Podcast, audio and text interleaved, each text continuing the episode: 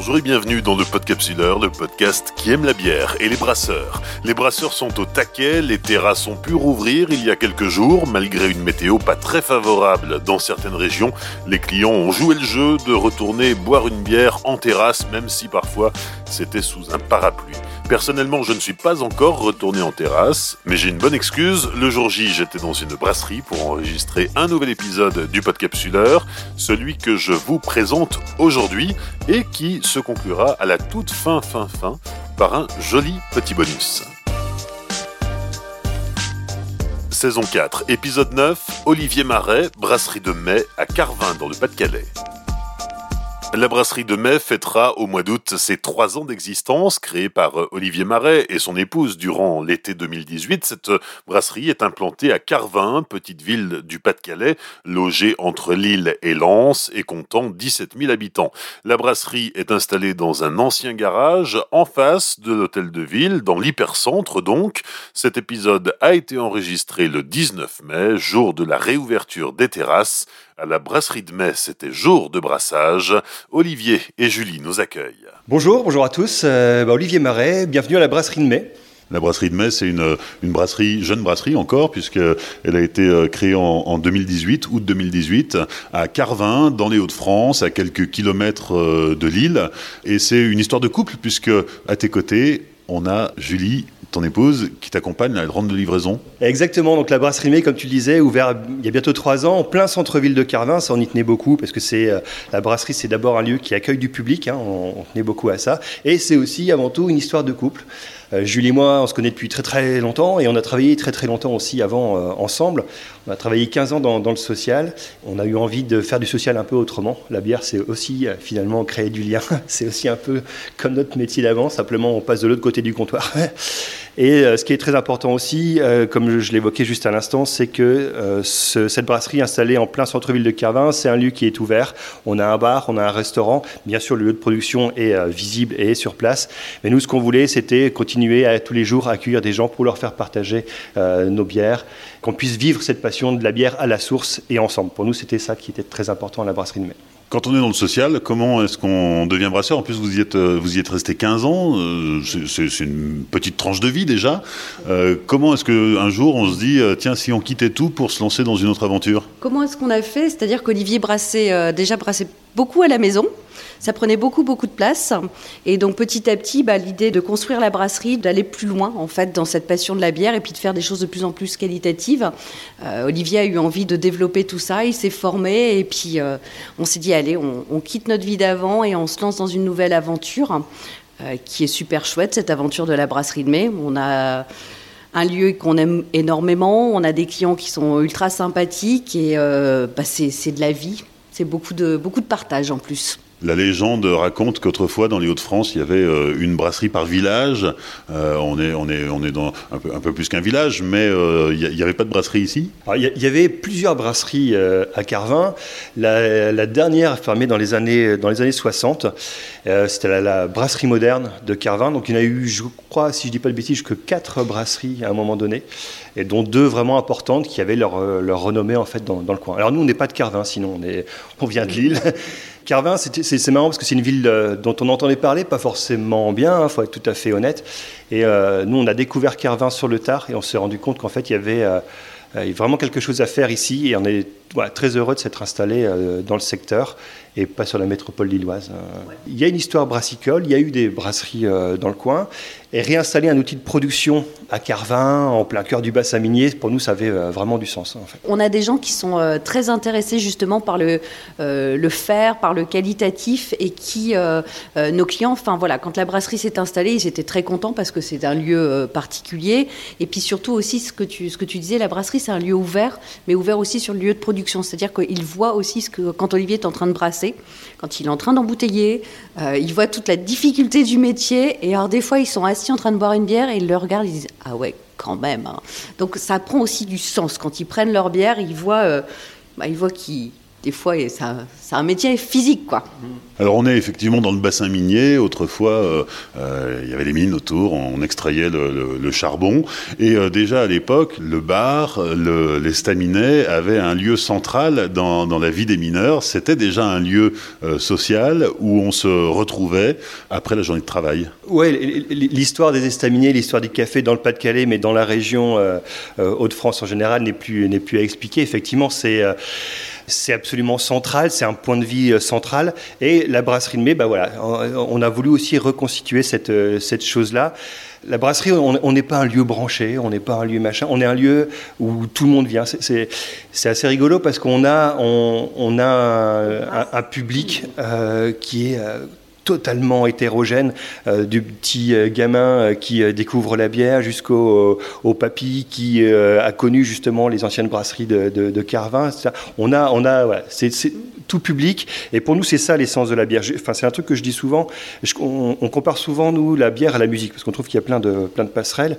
Et on veut que la, la bière comme la musique reste quelque chose de totalement populaire et surtout pas quelque chose qui deviendrait élitiste, réservé à, une, clientèle avertie. Euh, non, la, bière c'est pour tout le monde et on doit apprendre, on peut apprendre à mieux la, connaître, à mieux l'appréhender, mais ça doit toujours rester quelque chose de populaire, populaire dans le sens noble du terme, si on peut, si on peut dire ça comme ça.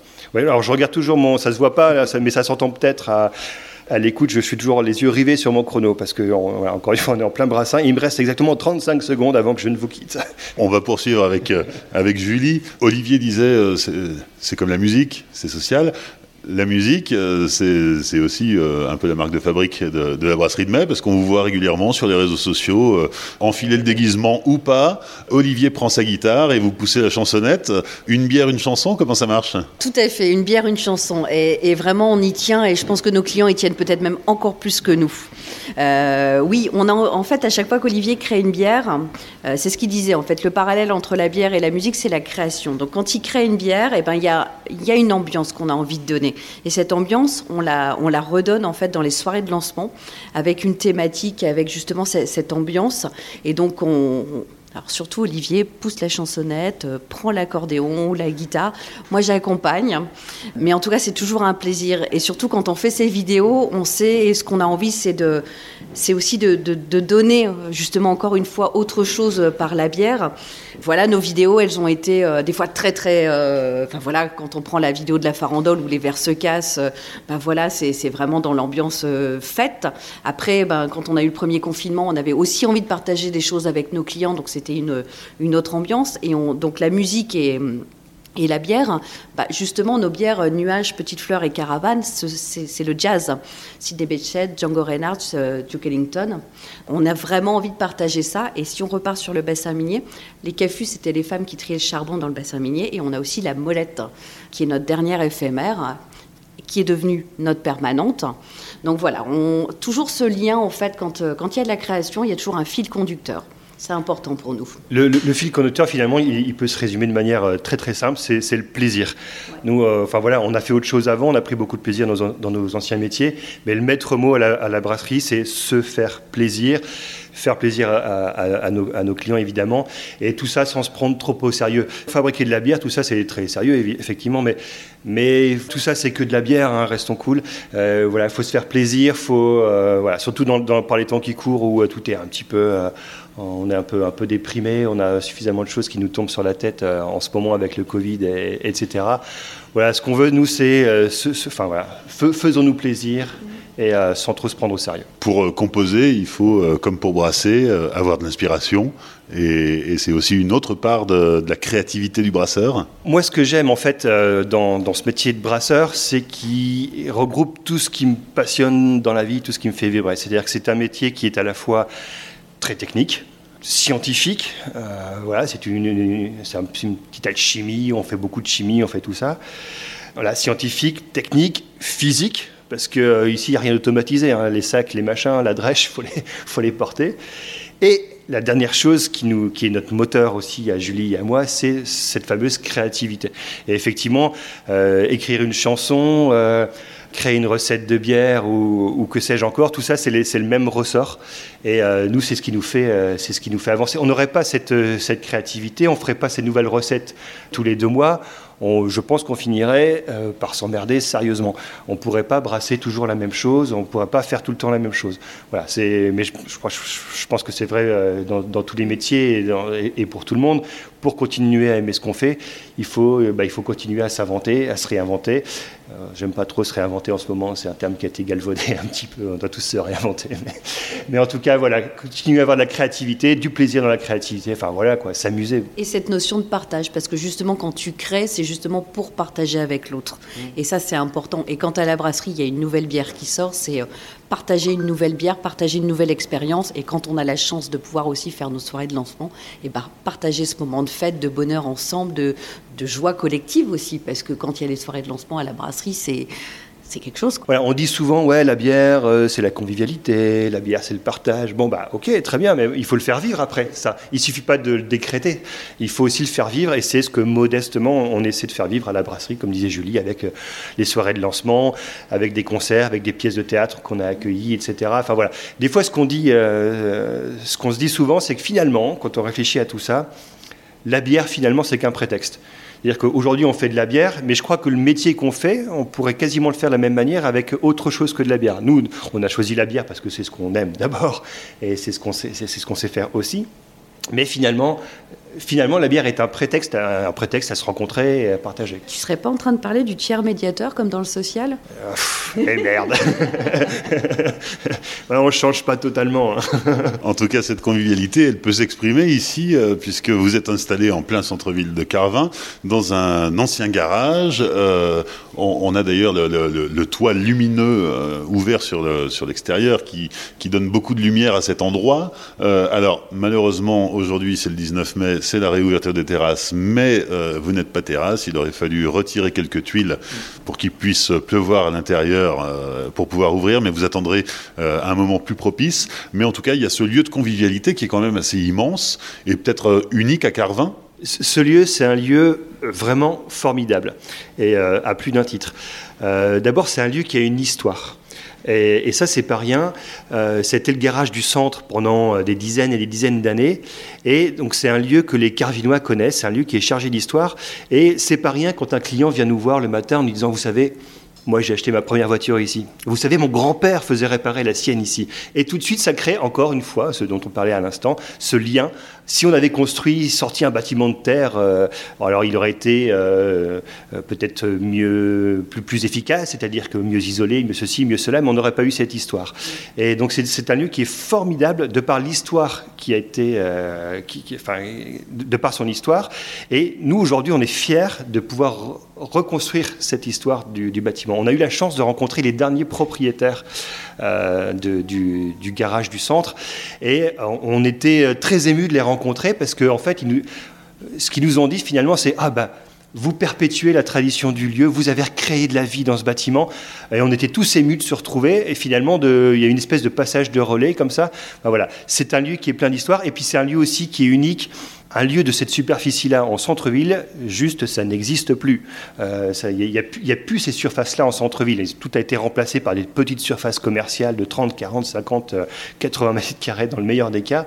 Donc avoir cette surface-là en plein centre-ville, c'est, euh, c'était inespéré. Et, et voilà, et donc on a la chance de pouvoir occuper ce lieu en plein centre-ville.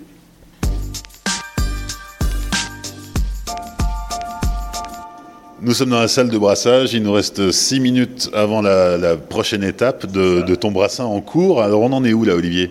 Là, on est en fait au moment du, repos. On a fini l'empattage tout à l'heure, et donc là, on laisse reposer en fait la mèche pendant à peu près une demi-heure, histoire que la, drèche tombe bien au fond et qu'on ait un joli gâteau de drèche pour commencer la, filtration. Donc voilà. Donc là, d'ici une dizaine, de minutes, pardon, on va commencer la, filtration. On est en train de brasser de la petite fleur aujourd'hui. Euh, voilà. Parle-nous de ton outil de production. Tu brasses sur, euh, sur 5 hectos Alors, on brasse effectivement sur une, une brasserie euh, en Polsi en 5 hectos. Alors, 5 hectos euh, Euh, donc, on a des cuves de 600, 670 litres à peu près.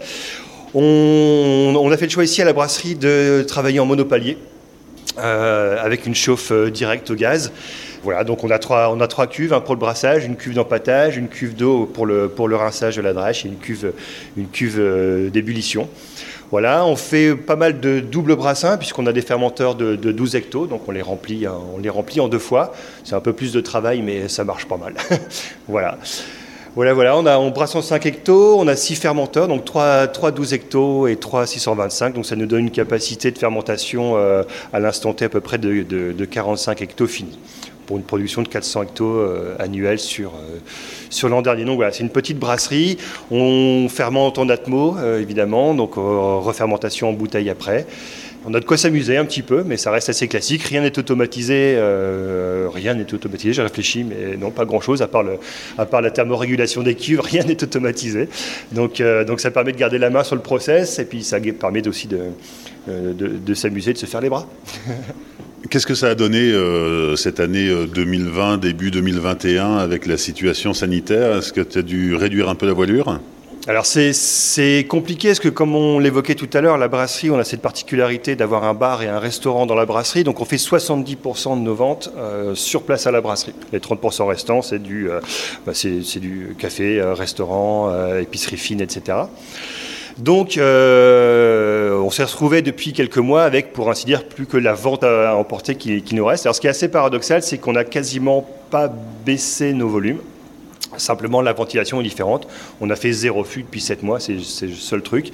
Et on produit plus de bouteilles qu'on en produisait en, 2019 du coup. Voilà, c'est assez bizarre, mais euh, voilà. Donc l'année 2020, on, a tellement bossé, tellement fait ce qu'il fallait que finalement on a la chance de s'en sortir plutôt pas trop mal. Et 2021, on verra. Euh, là, la fermeture du bar et du resto depuis 7 mois se fait très lourdement ressentir. Hein. Le début d'année a été euh, bah, euh, compliqué, on va dire ça comme ça. Là, on a bon espoir qu'à partir du 9 juin, donc la date, on va pouvoir ouvrir, tout va, aller un peu mieux. Maintenant, ce qu'on espère, c'est que tout ça va tenir et qu'on ne sera pas obligé de refermer à l'automne. C'est la crainte bah, de tous les professionnels euh, du secteur. Mais euh, voilà, verra. Dans tous les cas, euh, on, est d'un naturel très optimiste, donc tout va bien se passer. Et alors aujourd'hui, 19 mai, tu as des clients qui ont réouvert et qui sont repartis avec tes fûts On a quelques clients qui ont rouvert, mais en mode, mode dégradé, hein, comme on dit, c'est-à-dire avec des terrasses à jauge réduite, etc. Donc on a eu quelques, quelques commandes de fûts, mais c'est pas encore. Enfin voilà surtout de la bouteille en fait. Euh, on a quelques clients aussi, euh, restaurateurs qui rouvrent mais qui avaient encore des stocks de fûts, donc ils sont débrouillés comme ça. Nous, comme on n'a pas produit de fûts depuis 7 mois, c'est pas bien, c'est pas bien, mais on s'est gardé les fûts un petit peu pour nous et pour la réouverture le 9 juin. Et là, on a repris la production des fûts que la semaine dernière. Donc là, on est en train de, mettre un gros coup de collier là pour, euh, pour avoir le stock qu'il faut pour cet été, pour, pour nos clients et puis pour notre bar encore une fois. Qu'est-ce qu'on a en ce moment là dans les cuves? Alors là en ce moment on a de la petite fleur, donc là c'est un, double brassin qui sera justement destiné uniquement au fût. Derrière on a de la caravane. Donc la petite fleur c'est notre blonde euh, brassée avec une seule orge, euh, deux, euh, deux, houblons. C'est une bière qui on a eu la chance d'avoir une médaille d'or avec cette bière là l'an dernier. Euh, concours international de Lyon. Derrière, on a, de la caravane, notre blonde triple, une bière euh, brassée avec de l'orge et de l'épeautre et trois houblons différents. Puis là, bah, toute la semaine, on brasse. Donc euh, demain, on fait, on fait quoi? D'abord, on fait de la caravane. Demain, après-demain, on fait de la café, notre bière en bray. Enfin, voilà, on, là, on est en train de brasser la gamme. Cette semaine, il n'y a pas de, pas brassin éphémère. On brasse la gamme permanente pour avoir justement du stock de fût, puisque là, tout ça, c'est destiné à faire du fût. Parle-nous de tes matières premières. Tu, nous parlais des, du malt et, euh, des houblons de la petite fleur, mais euh, comment est-ce que tu t'approvisionnes? On essaie de s'approvisionner, euh, bah, comme tout le monde, de manière la plus locale possible. Là-dessus, moi, j'ai pas, pas trop de tabou. C'est-à-dire que si, si mon fournisseur il se trouve en, Belgique, pour, bah, j'irai le chercher là-bas, même si, enfin voilà. Le jus de Carvin, c'est local, hein, la Belgique. Ben non, mais voilà, c'est là que je voulais en venir en fait. Après, l'idée, ce serait vraiment euh, à terme de pouvoir euh, relocaliser vraiment au, plus proche euh, les approvisionnements en Malte et j'ai envie de dire surtout, surtout en blond parce que je pense que là-dessus, il y a vraiment beaucoup, beaucoup de choses à faire. voilà, donc c'est des choses, sur lesquelles on travaille, des choses sur lesquelles on a envie d'aller plus loin, même si encore une fois, on essaie de faire, de, de, faire au mieux avec ce qu'on peut trouver au plus proche. Tu utilises combien de, de variétés d'orge, de, ou de céréales en tout cas, et de, et de houblon euh, Alors en houblon, on, utilise euh, cinq variétés différentes. et en, en, Malte, alors là c'est une bonne question. on utilise pas mal de, enfin beaucoup de variétés de, de malte d'orge différents, mais on utilise aussi du seigle, on utilise aussi de l'épeautre, on utilise du blé forcément. voilà. Les cinq dernières minutes avec la dégustation. Julie. Oui. Alors on va commencer par la nuage. La bière de Fromont. Donc on est sur une bière à 5,8. Donc voilà, je vais vous l'ouvrir. Alors ce que j'aime chez la nuage, c'est une belle mousse assez généreuse. Elle a quand même un petit côté trouble. Voilà.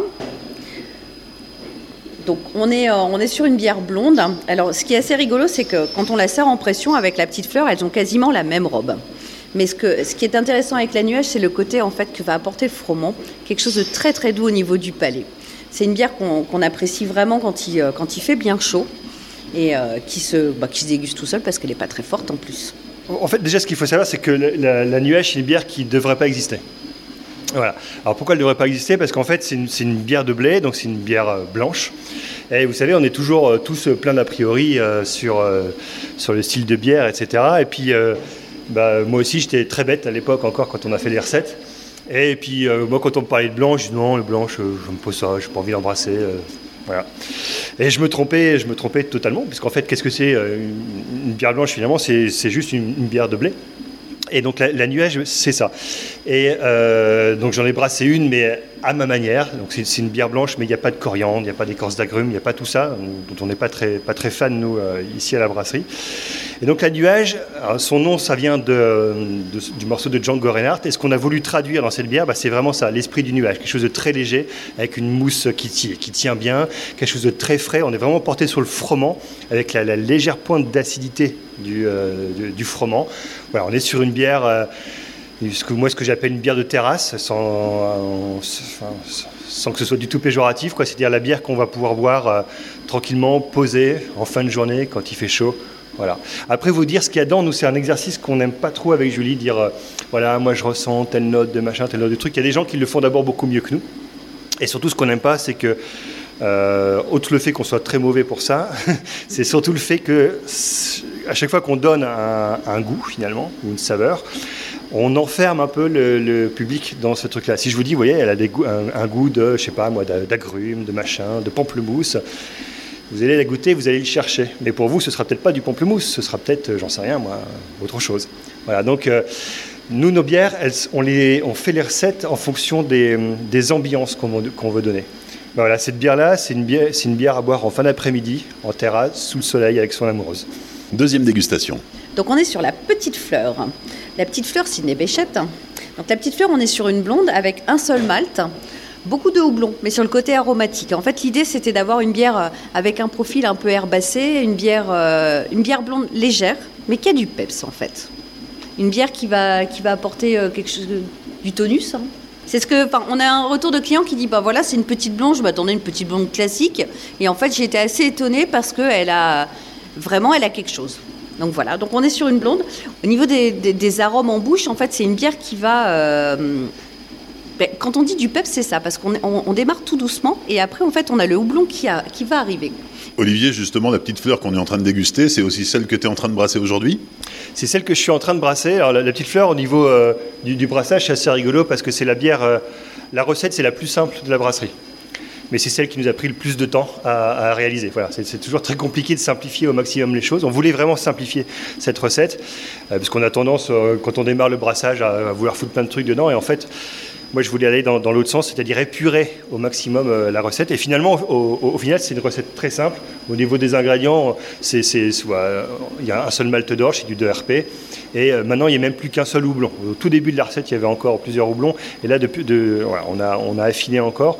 Il n'y a plus qu'un seul euh, houblon. La seule particularité finalement, euh, c'est qu'on fait sur cette recette-là un, houblage de premier jus. C'est-à-dire qu'on met le houblon, on met un tiers du versement de, houblon directement pendant la filtration euh, entre l'empattage et, et, la cuve d'ébullition. Ce qui va permettre d'apporter cette amertume très, très douce alors qu'en fait, il y a beaucoup de houblons. Hein. comme disait tout à l'heure, euh, Julie, c'est l'une de nos bières la plus houblonnée, mais on ne travaille pas du tout sur l'amertume, on travaille vraiment sur le côté euh, aromatique et floral des, houblons. Là, on va déguster la Nina, dernière bière éphémère de la brasserie.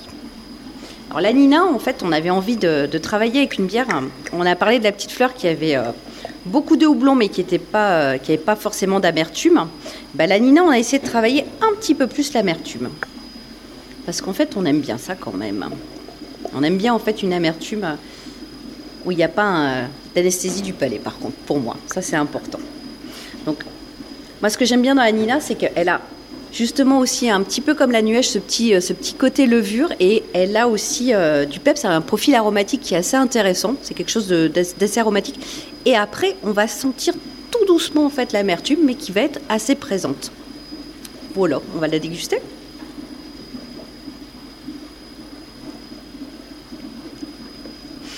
Donc ce que je disais, quoi, ça arrive tout doucement après sur le palais.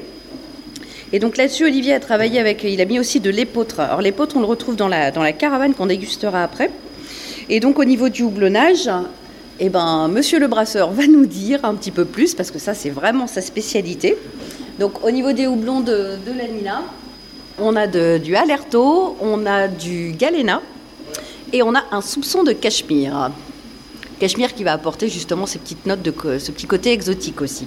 Et au niveau du profil aromatique, ça apporte euh, quelque chose de sympathique. On, est, euh, on, aime bien un peu les bières un petit peu sèches et on est sur une bière bah, effectivement qui serait sympa euh, en terrasse aujourd'hui ce 19 mai au soleil. Une bière éphémère, donc le rythme de la brasserie, c'est une nouvelle bière éphémère tous les deux mois. Tous les deux mois environ, oui, tout à fait. Comme ça, ça permet de, de, donner de la nouveauté, de donner du peps, et puis euh, bah, qu'Olivier se fasse plaisir aussi dans la création et puis dans les ambiances qu'on veut donner à, notre brasserie. Quatrième dégustation. On va déguster la CAFU. Alors, je sais, pour la petite histoire, moi, j'étais pas forcément au départ euh, très intéressée par les bières en bray. J'étais aussi pleine de préjugés. Et donc, Olivier a brassé la CAFU. Et en fait, eh ben, j'aime beaucoup la CAFU parce qu'on est sur une bière qui a du corps, justement. C'est une bière qui a du goût, c'est une bière gourmande. J'adore cuisiner avec la CAFU en plus. Parce qu'à la brasserie, comme on a la partie restauration, j'essaie aussi à chaque fois, dès que je peux, de mettre nos bières dans la restauration. Donc la petite fleur qu'on a dégustée tout à l'heure, bah, je la mets, euh, c'est pas bien, je la mets dans la tartiflette, la tartine tartiflette. La petite fleur, j'ai fait aussi de la soupe de verveine à la pêche et à la petite fleur. Et la caffu, bah forcément la caffu dans la carbonade flamande, ça apporte un côté hyper gourmand et elle passe très très bien. Elle passe aussi très bien avec euh, une marmelade d'orange et du pain d'épices. Donc la caffu. La caffu, on a une robe qui est assez foncée, elle, a une belle robe rubis, un peu plus foncée qu'une qu'une classique. Et c'est une bière qui est vraiment, enfin, les mâles sont bien présents, on a une bière un peu charpentée. Elle fait 8 degrés. On a une mousse euh, qui est plutôt euh, très légère au niveau. Euh, et une pétillance très fine aussi sur la CAFU. C'est quelque chose qui a été recherché. Donc voilà, au niveau de la dégustation. Et puis elle a ce petit côté candy, candy caramel que je trouve assez, assez sympathique. Et donc c'est pour ça qu'elle passe super bien. Et de la joue de porc à la CAFU, excellent. Pour terminer cette séance de dégustation, cinquième et dernière bière, la molette. Donc la molette, pour la petite histoire, c'était une bière éphémère au départ. C'est une bière euh, qu'Olivier a, brassée. Euh, en fait, on n'avait pas de, bière noire dans la gamme. Et moi, j'avais très très envie d'en avoir une, parce que j'aime ça vraiment. Et, euh, et, puis aussi, nos clients, il y avait une grosse demande. Donc il a dit, OK, on va faire une bière éphémère. Elle est sortie le jour du premier confinement. Donc pas de soirée de lancement. En plus, on est sur une bière noire à 9,5. Donc on s'est dit, on va pas faire une soirée de lancement ça va piquer un petit peu. Donc on s'était euh, dit un après-midi, gaufre, tout ça. Et que ça passerait très bien avec la molette. Le premier confinement est arrivé. Donc, euh, et on l'avait brassé que sur, euh, mis en bouteille que sur des 33. Et donc après, bah, le confinement est arrivé, donc on a beaucoup de clients qui n'avaient pas pu la goûter, donc on l'a rebrassée. Et à la demande générale, en fait, la molette est devenue une bière permanente de la brasserie. Donc on est sur une bière noire à 9,5. Alors on a une couleur assez bien, bien foncée. Et euh, notre petite molette, eh ben, elle développe une mousse assez généreuse. Au nez, on a, euh, on, a quelque chose d'assez fort quand même au nez. Et au niveau du goût, je- vais la tester. Alors ce que je disais, c'est que... Alors c'est c'est ce qu'on n'aime pas faire, hein, parce que des fois on va donner des goûts. Moi ce que j'aime dans la molette, c'est que des fois, pas tout le temps, je vais sentir le petit côté café froid. Mais c'est pas tout le temps, ce que je disais. Et, euh, en fait c'est une bière que j'apprécie énormément. On l'a goûté aussi avec des huîtres et ça passe très très bien. On est sur une bière qui qu'on va déguster, on va prendre le temps de la boire. Parce qu'en fait, elle n'est pas, pas alcooleuse et euh, quand, on, la déguste, on se dit pas, bah, elle fait 9,5. Mais au milieu de verre, on commence à sentir un petit peu les 9,5. Voilà pour la petite dégustation de la molette. Alors la question joker, c'est pourquoi brasserie de mai alors qu'elle a été créée en août Alors, elle devait d'abord ouvrir au mois de mai, la brasserie de hein. Mais voilà, les travaux font qu'on n'est jamais euh, sûr à 100%. Alors, pourquoi brasserie de mai? Alors, plusieurs versions, hein. courte, longue, vraie, fausse. En fait, la brasserie de mai, euh, bah, nous reflète aussi parce que c'est une histoire de couple.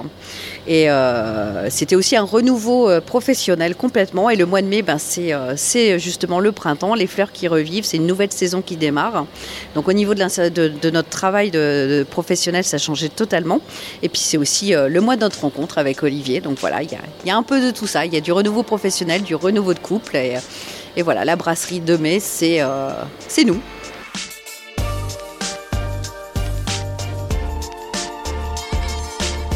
Merci à Olivier Marais et à son épouse Julie pour leur accueil lors de l'enregistrement de cet épisode. Dès aujourd'hui, vous pouvez découvrir la brasserie de mai en images sur les réseaux sociaux du Podcapsuleur, Facebook, Twitter et Instagram. Merci aux fidèles du Podcapsuleur qui chaque mois soutiennent le podcast. Les autres, bienvenue sur Tipeee et puis euh, partagez cet épisode sur les réseaux sociaux et pas seulement liker, c'est aussi une forme de soutien même si elle ne fait pas bouillir la marmite, on est d'accord.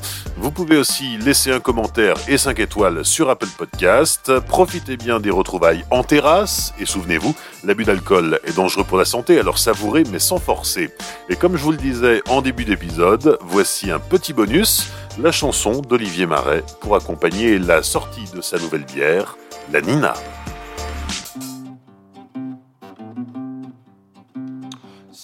La Nina, la Nina qu'il nous faut.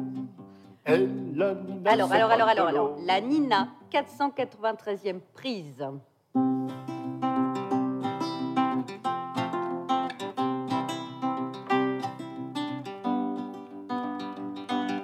C'est la Nina, la Nina qu'il nous faut. Et la Nina, c'est pas de l'eau. La Nina, la Nina qu'il nous faut. Et la Nina, c'est pas de l'eau. C'est la Nina qui est dans nos verres. Quand on a tout bu, on se resserre. C'est la Nina que l'on préfère. Allons les amis, levons nos verres. La Nina, la Nina qu'il nous faut. Et la Nina, c'est pas de l'eau. C'est la Nina, la Nina qu'il nous faut. Et la Nina, c'est pas de l'eau. C'est la Nina que l'on aimerait boire en terrasse à la brasserie de mai. Bah non, c'est vrai, j'ai oublié. C'est pas une terrasse à ce qui paraît. C'est la Nina, la Nina qu'il nous faut. Et la Nina, c'est pas de l'eau. C'est la Nina, la Nina qu'il nous faut. Et la Nina, c'est pas de l'eau. C'est la Nina que l'on va voir avec les copains qu'on va revoir.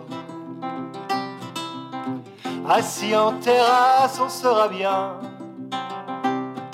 mais seulement à partir du 9 juin.